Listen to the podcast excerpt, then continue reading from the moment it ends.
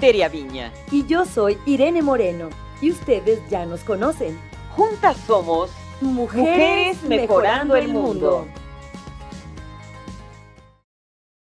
Hoy inicio una gran aventura, pero afortunadamente no la inicio sola. La inicio con una compañera a la que quiero mucho, con una gran amiga, con la que hemos hecho mucho clic en radio y hoy estamos empezando a ser youtubers. Youtubers de Madurenials. ¿Qué les parece? Irene Moreno, Somos ¿cómo las están? Madurenials, ¿verdad? Las Madurenials. o sea, ya exacto. los millennials no nos van a dejar atrás.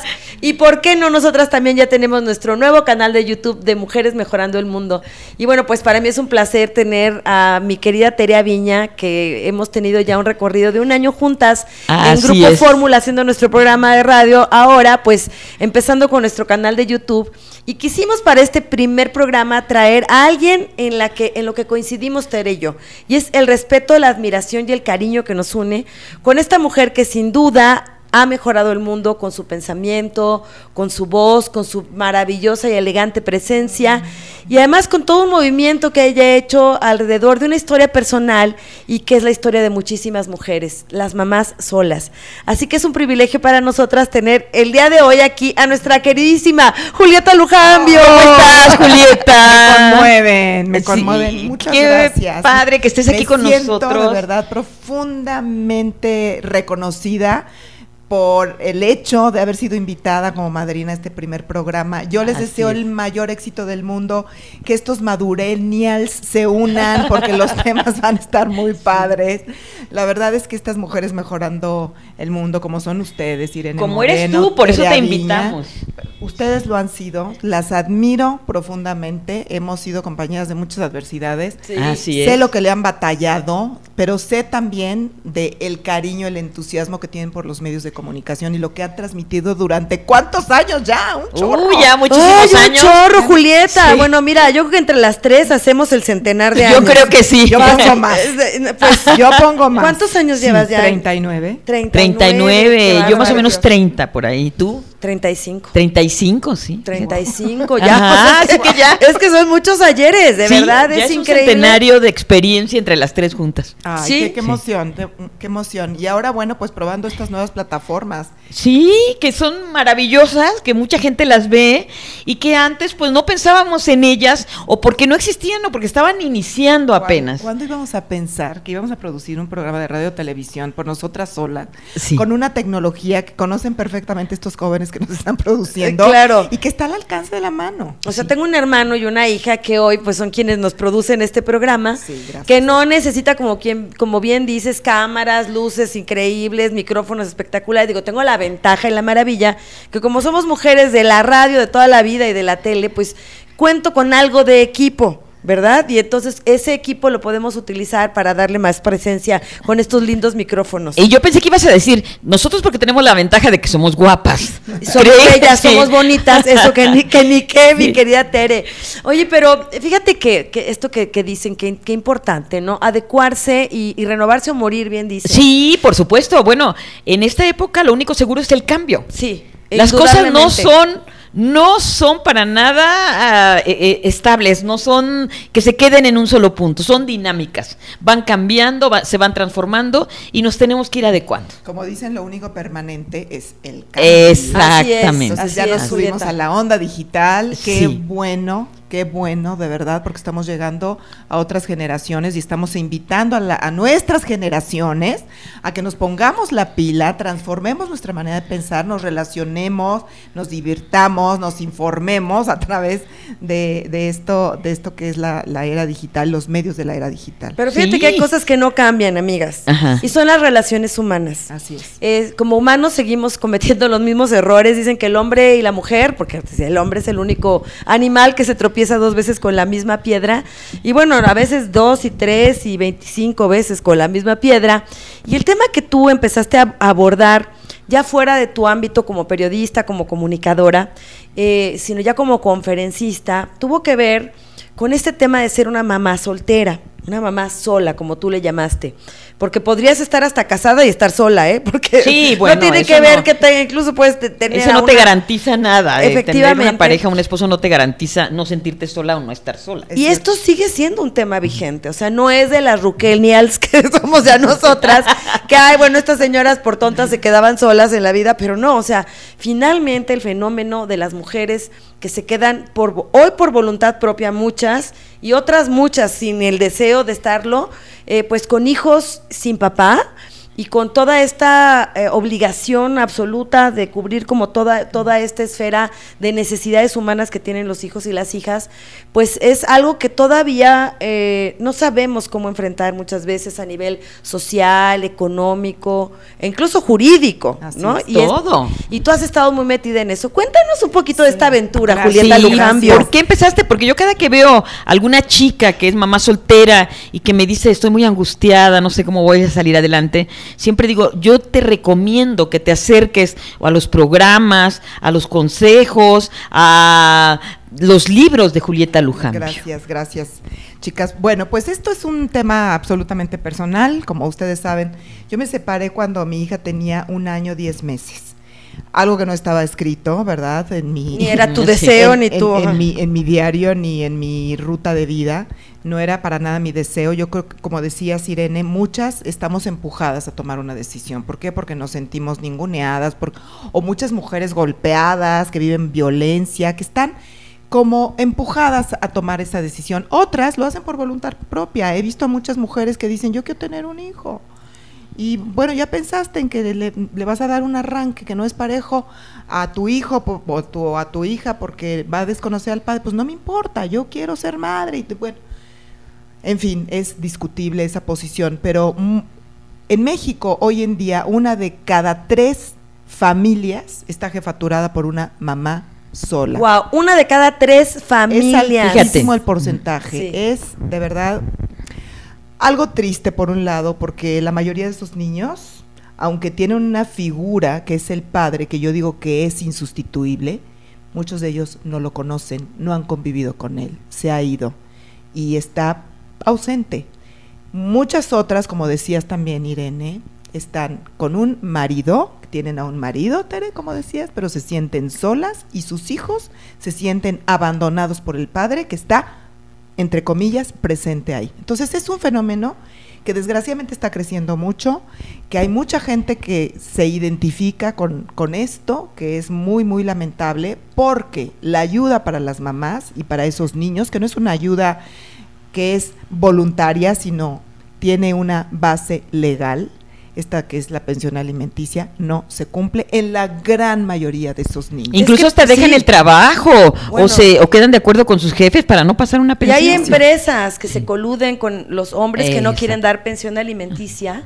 Y hay juicios incluso que se pueden ir a años. Ya el niño cumplió 18 y apenas el papá dijo, ay, bueno, pues ya, ya creció lo suficiente, ya no voy a dar, pero no dio los 18 anteriores, que Pero duró ahora el sí juicio. puede- ahora sí se puede eh, hacer retroactivo el, cobro de la pensión alimenticia. Entonces, Eso, muy yo, bien. Yo me quedé, yo me quedé, pues, prácticamente sola, trabajando como lo hemos hecho ustedes y, y yo, de tener tres turnos y correr de un lugar a otro. Y yo decía, mm, ¿y por qué? Y yo por lo menos tenía un- unos trabajos y podía salir adelante y tenía quien me cuidara a Sofía y demás.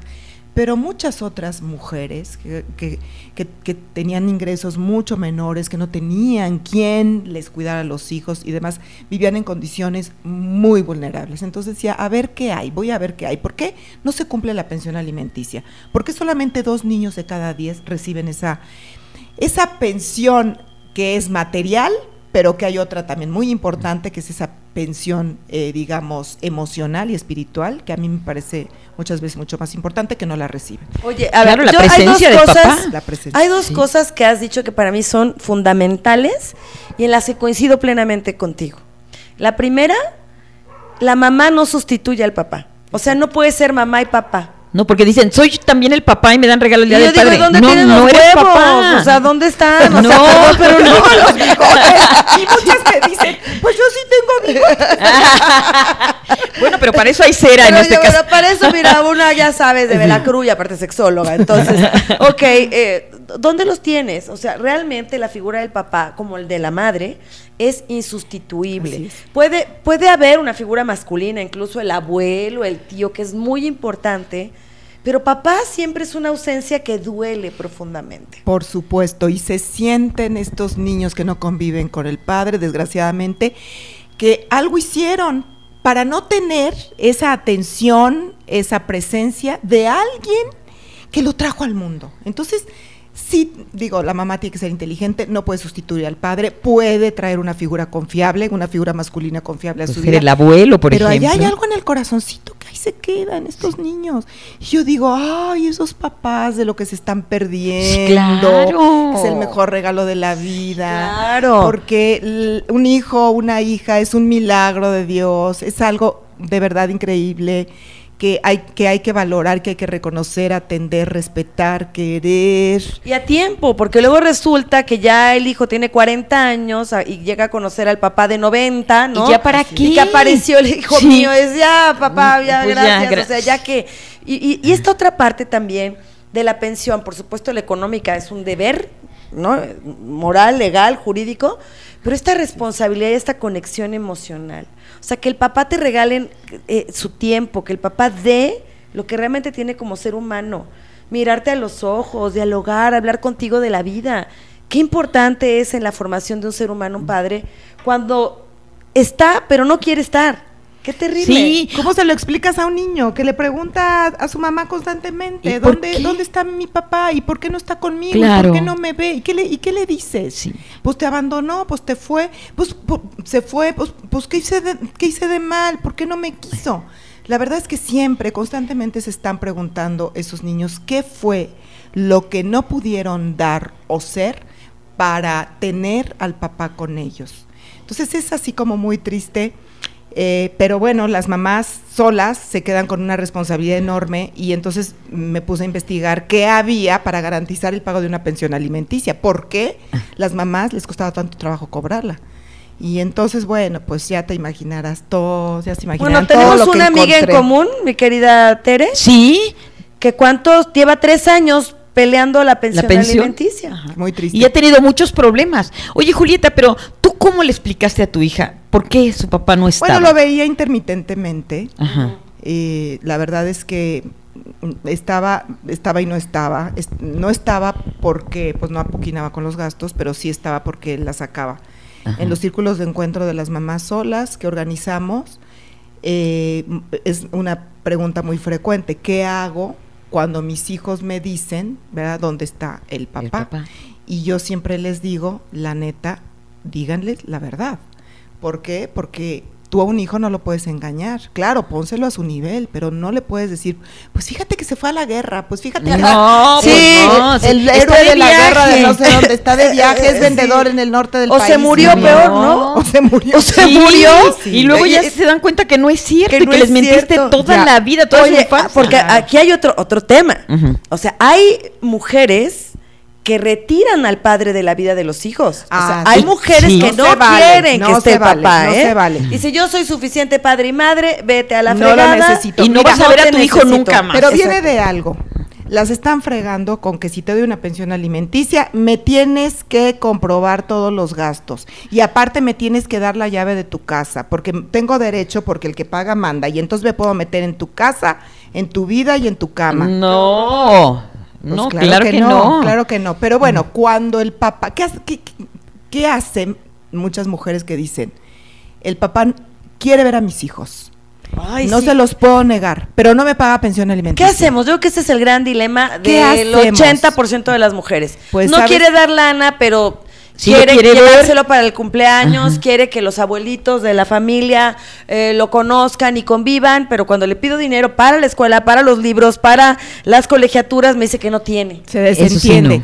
no. Yo les digo, hay una pensión material y una pensión emocional. Es mu- muy importante una y la otra. Pues permítanles llevárselos. Aunque sea el papá globero y que te saca los domingos y que el niño viene con un globo y una bolsa de pelones perro- pelo rico que ya le dijiste mil veces que no se los compraras porque le causa diarrea y se los sigue comprando. Yo digo, es mejor eso que nada. Pero es que la acicalé a mi niña y le puse sus colitas y nunca llegó el papá y estuvo esperando, ya por eso no quiero que venga. No, si hacen cada barbaridad y no les importan la verdad Sí, los dejar niños. plantado a los niños Pero es la peor cosa, ¿no? Sí, no puedes prometerle una cosa a un niño y no cumplírsela. Yo, yo creo que la maternidad es algo mucho más natural, instintivo, directo, en fin, nosotros pues traemos al niño en el vientre y luego lo amamantamos y luego es muy raro que una mamá eh, abandone a un hijo. La paternidad es una construcción, creo yo. ¿Y cómo se da? Con el trato, con la convivencia, se va despertando ese vínculo, ese calorcito humano, ese que te necesito, ese interés. ¿Qué pasó con tu examen de inglés? Ya lo pasaste, pero eso es a través del tiempo. Entonces yo digo, pues mira, aunque no te paguen, ya se dará cuenta de las necesidades que tienen, de calzar, de comer, de todo. A lo mejor el techo ya está cayendo de la casa y se compadece y dice, pues se lo voy a arreglar porque un buen día voy a venir y ya no va a estar el niño porque se le va a caer el techo. Entonces, sí creo que se vaya desarrollando ese vínculo y al final los papás terminan haciéndose cargo. Muchas mamás me dicen, pero ¿cómo crees? Yo ni loca. Si lo condiciono con no ver a los niños y ni así me paga la pensión alimenticia, pues sí, pero les ponte los zapatos de ese niño, de esa niña. Sí, sea, porque lo malo es condicionar con tu hijo. Claro, Lo malo es darte de hijazos. Sí, ¿No? O sea, no, no me pagas, entonces no lo ves. Así es. Pues condicionalo con otra cosa o demándalo, o ve ante un juez, pero no lo condiciones con tu propio hijo, porque entonces siente más culpable el niño. Y no les no le pases tu, tu, tu rencor, odio. Sí. tu odio, tu frustración. tu Pues digo, porque hay algunos papás, vamos a, a- vamos a partir también de que hay hombres buena onda, que incluso le dicen, yo sí quiero ver a la niña, me la quiero llevar. Ay, pero te la vas a llevar con la mujerzuela esa, con la que andas, con la que me pusiste los cuernos. Ni loca, mi hijo, mi hija jamás va a convivir con tu nueva familia. Hay un ego dolido, que, es comprensible, pero que hace que finalmente esa niña o ese niño se pierda la posibilidad de conocer a su papá y su papá de compartir y convivir y también llevarlo a que viva los buenos momentos que él puede estar viviendo ahora con su nueva Claro, familia. Es tan importante la presencia del padre que moldea mucho eh, el carácter, la parte psicosexual, tú lo sabes perfecto, Irene. Claro, claro. La parte de los hábitos, de los valores, es muy importante la presencia. Entonces, déjenlos, dejen que convivan y es la relación entre ellos. Y los niños, la verdad, porque lo he comprobado no solamente con mi hija, pero con muchos, con muchos hijos, digamos, que hacen dos mundos. La información no la comparten, la información que ven en casa del papá no la comparten con la mamá y, y- y- y viceversa. ¿Por qué? Porque para ellos el corazón está dividido, sus territorios están divididos. Si una pareja que se separa puede ver más allá de la discusión el bien mayor que son los hijos, yo digo, wow. Eso es madurez. Wow, eso es ser padre, adulto. Qué padre, pero para eso, claro, tienes que estar maduro, tienes que ver por ellos, tienes que dejar atrás tus sentimientos. A lo mejor, pues vas con un psicólogo, vas con, con alguien que te pueda asesorar y con quien tú puedas acomodar el alma y sacar todos esos sentimientos. ¿Por qué? Porque tus hijos no tienen absolutamente ninguna obligación de cargar con esa bronca que es tuya. Con tu resentimiento. Y papá y mamá, los dos son importantes para los niños. Por supuesto. Oye, Julieta, pero si yo, o, o bueno, una, una chica decide ser madre soltera y no, que no esté el hombre, eh, también le tiene que decir desde muy pequeño al niño. Cuando le pregunta dónde está mi papá, decirle, yo decidí. En el banco de no semen, es- mi amor. Exacto. yo decidí que no, sé. no hubiera papá o. Es o que el papá existe. Sí. O sea, no puede, no puede no existir un padre. Entonces, pues sí, el banco de semen. Yo, pues Sí, es, es sí. El, el, el- hijo de la página, del, del hombre del Catálogo. del número 428 del catálogo del perfil latino de los niños. Sí, o puede ser el amigo que a lo mejor estaba casado, pero que le dijo la chica, "Mm, mm, tú Pero dame un quiero hijo. tener el hijo. Todos tenemos Sí. derecho, cuando nacemos, a dos cosas, saber nuestro origen y tener una identidad, que hagan un acta de nacimiento. Hay muchos niños que de verdad, hasta que tienen uno, dos, tres años, incluso lo registra otro que ni fue su papá o, o el abuelo lo registra como si fuera el papá y son unas bolas terribles. Sí. Los niños tienen derecho a tener un nombre y un apellido. Es el derecho primigenio, el derecho que les corresponde a los niños desde que nacen y a saber cuál es su origen. Que si fue un desliz de una noche, que jamás lo volví a ver, que lo conocí en el antro y que luego resultó que... Pues, pues mira, en primer lugar, date cuenta que me conoces. para que no te pase eso, pero si ya te pasó, llévalo a ver mamá mía y le dices, ¿te gustó la historia, mi amor? Es algo así, parecido a la tuya. Es tu historia. y así miras hasta musical el asunto y todo esto. No, A por ver, lo menos lleva un registro, pregunta el nombre. Oye, sí, ¿cómo te llamas? Sí, claro. Si tiene Facebook. por por lo menos conocer su perfil. Julieta, tú tienes un libro, Mamá Sola, que escribiste en qué año? Fíjate que el primero lo escribí en el año 2007. Este, iniciamos con una ley para la creación de un registro de deudores alimentarios morosos que se aprobó en el sitio federal en el año 2011. O sea, fue todo un movimiento, no Fue solo todo un libro. movimiento. Y luego acaba de suceder, bueno, lo metimos a, a la Cámara de Diputados. Desgraciadamente hace dos legislaturas no avanzó, nos quedamos de veras en, ya, ya está planchado el asunto ahí en la legislatura, pero desgraciadamente el día, el último día del periodo ordinario de sesiones, ya del final de la Cámara, habíamos puesto, habían puesto a la iniciativa en el lugar número 14 y llegaron hasta la onceava. Yo ya no quise saber nada No. durante dos legislaturas, pero lo volvimos a meter ahora con una diputada que se llama Marcela Torres. En la 4T. eh, y, al- y el día 30 de abril, justamente, fíjate, fue una niño. coincidencia. Y el Por- cumpleaños de aquí, mira, de- del- del muchacho que está aquí Ah, enfrente, de Andrés Moreno. Pues fíjate que se iba a votar el día, el día eh, 29, pero también había muchas iniciativas, se votó hasta el día 30 y bueno, fue un regalito para los niños. Ya está aprobada, se aprobó por unanimidad, yo creo que nos ayudó la fecha. Qué bien. Pasó, ahorita está en la Cámara de Senadores, se quedó como registro de obligados alimentarios, que sí es, eh, digamos, aprobado en la próxima este, sesión ordinaria o extraordinaria de la Cámara de Senadores. Entonces va a haber una ley, un registro nacional, los estados van a tener la obligación de bajarlo en cada una de sus legislaturas y este, por ejemplo, al que no pague pensión alimenticia, pues no se le dará licencia, no se le da pasaporte. O sea, sí va a haber eh, consecuencias de tus actos Sí, equivocados en la vida. A mí me choca eso de los castigos, pero bueno, A veces solo así. pues a lo mejor no hay de otra. A lo mejor no hay de otra. Lo ideal sería que nadie te tuviera que cobrar la Pues pensión sí. alimenticia. Oye, lo ideal sería que como papá o mamá supieras que esto porque es mi causa social y mi servicio social y mi retribución social. Yo voy a donde me digan, nada más, júntenme a 10 mamás. Son siete sesiones.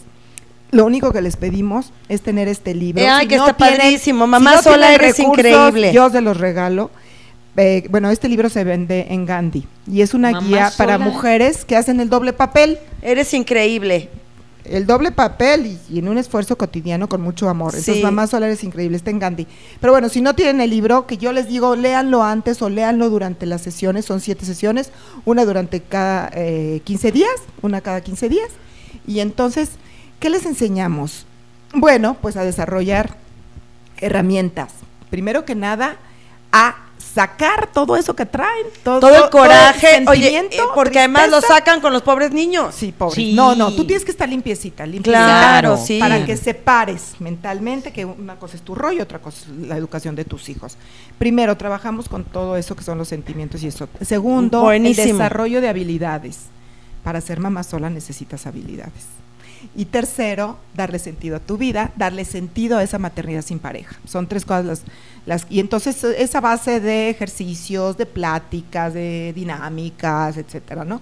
Son siete sesiones. Mínimo. Ya después hay grupos que se quedan durante más tiempo porque se hacen esas redes. Y ya se padres. reúnen y se Sí. ayudan. Sí. Está increíble porque cómo has hecho esta causa eh, propia y una causa que estaba olvidada. Quedábamos por hecho, bueno, tanta mujer soltera, tanta mamá sola, eh, este gobierno ha implementado el poder darles al- algún apoyo a algunas mamás, pero eso no es suficiente. Lo que No es necesitan no es dinero, sino fortaleza interior. Para Exacto. salir adelante. Exacto, y depende cómo te vean esos hijos, así se van a explicar el mundo. Claro, Si a veces es mejor que esté la mamá sola a que esté con un padre que le está golpeando. Oh, sí, Y- o es adicto, o, o viola a los niños. Sí, no, claro. Me acuerdo del el trabajo de Nedina de una mujer que tuvimos en uno de los círculos de encuentro que, bueno, bueno, fue desastroso. Al hijo, al hijo, abusaba del hijo, de su hijo de tres años. ¿Cómo pueden? y No, no, no. luego a la mamá la amenazaba con que iba a soltar al perro Rottweiler y un día lo cumplió y le arrancó un seno. y No hasta ese día esta señora le cayó el 20 de lo que tenía que No hacer. puedes Y era esperar un fondo. O sea, ya sabía que abusaba claro. del hijo y no hacía nada. Sí, no, no, no estás hasta que dijo paralizada. me va, la próxima me mata. no. Ajá. La próxima me mata. Entonces, bueno, a- hay casos de verdad terribles, terribles. Entonces, bueno, vamos a, a- a- a prevenir también que haya estas, estas familias desintegradas, estas, estas familias que se destruyen, estos chicos que de verdad también O familias que, nacen mucho- destruidas. tiene que ver mucho con la Sí. educación sexual también. Y O- tiene que obvio, ver obvio. mucho también que en la actualidad el tejido social está muy descompuesto. muy descompuesto Sí. Y luego andan rodando de una casa a la otra y luego las mamás pues no tienen tiempo para educar a los hijos, ya llegan muy cansadas después de su segunda la- de- de chamba, sí, de, tener chamba en la mañana, en la tarde, Entonces en la esos noche, niños sí, andan claro. por ahí en la Sí. calle. Me acuerdo de una señora de uno de los círculos de encuentro que tenía dos trabajos como afanadora de empresas y ella llegaba muy tarde y yo le decía, ¿y, y sus hijos con quién los deja? Y decía, ay, si viera que los mecánicos de la esquina son rete buenas gentes, Ah. ellos les dan un taco a mis hijos. Qué fuerte. ¿Qué- qué educación A veces sí, pueden que dar? pueden dar y con todo respeto ver a los señores mecánicos, por Puede supuesto, pero, ser que pero ni siquiera son los papás, o sea, no tienen ninguna obligación. Oye, Julietita, pero además este libro De mujeres al mando. Mujeres al mando y la pareja, Y la pareja. la relación amorosa de la mujer, mujer autónoma, autónoma. porque hablamos de mujeres, pero en realidad en algún momento todas queremos tener una pareja. Así es. Y eh, una mujer autónoma hay que partir de la base. Es que es una, una mujer que tiene en sus manos las decisiones, las emociones, los sentimientos y guía su vida conforme lo que ella cree que debe ser. Esa es una mujer autónoma. No estoy diciendo que sea una mujer autosuficiente económicamente, no estoy diciendo No. que sea una mujer totalmente independiente, no, todos tenemos una interdependencia. Es una mujer que está parada sobre sus propios pies y, y que muchas veces espanta, ¿verdad? A los hombres. Claro, que dicen, auxilio, esta mujer no me necesita dices, para nada. eh, la relación de pareja se vuelve un poco complicada por eso, porque, Claro. porque todavía, por un lado, pues qué bueno que tengas un hombre proveedor, protector, que te paga todo, pero la realidad de las mujeres mexicanas es que después de los 15 años, el 75% estamos trabajando.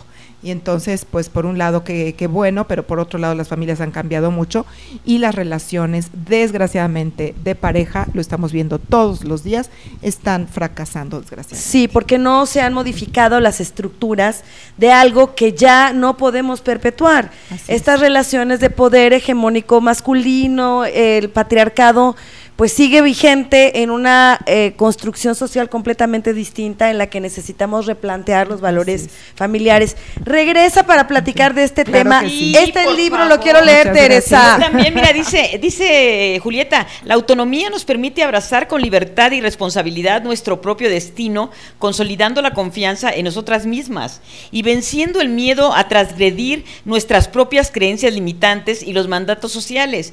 Y no debe estar reñida con la posibilidad de acompañar amorosamente a un hombre en una relación de pareja significativa y feliz. Qué Así es. padre. Julieta, ¿estás solita o acompañadita a, a nivel amoroso? Ah, Actualmente. ahori- ahorita, hoy, hoy, hoy, en la noche. Hoy en la noche. hoy. Llegas y te está alguien esperando. Eh, estamos este, viendo si reiniciamos Ah. una Ay. relación del pasado. Ay, bueno, Ah, muy también los recalentados son buenos. Mira quién habla, ya les contaré. Un día hacemos una de recalentados. Julieta, muchas gracias. Julieta Lujambio, te amo. Gracias. Gracias, Tere, gracias, Irene. que tengan mucha suerte en esta nueva aventura. Seguro que la van a tener. Son lindas, inteligentes, modernas, simpáticas, divertidísimas. Gracias. Te queremos. Gracias a ti, te Yo queremos también, mucho. Oigan, mucho, y bueno, admiro. todos ustedes, por favor, suban y compartan este video. Nuestro canal de YouTube, Mujeres Mejorando el Mundo, está arrancando, pero traemos un proyecto enorme para compartir con ustedes, para Suscríbanse. apoyar a las mujeres. Suscríbanse, denos like, todo lo que se tenga que hacer, ya no sé qué, pero Comentarios. todo lo bueno que puedan hacer por nosotras, háganlo, por favor. Claro. Y bueno- vamos a seguir mejorando el mundo junto con ustedes, junto con Julieta, junto con todos. ¡Feliz vida! Además, fíjense, Tere y yo cumplimos años en este mes. ¿Tú Ah, cuándo sí, cumples? De verdad, ya, ya pasó en junio. Ah, bueno, Ah. pues más o menos en esta época, sé que estamos arrancando una 10 de agosto, Primero de agosto. así que estamos recién cumplidas de años. Celebran, tú todavía no. Somos león. Somos leonas y seguiremos celebrando la vida. Que tengan Gracias. una excelente vida y los vemos en el próximo video.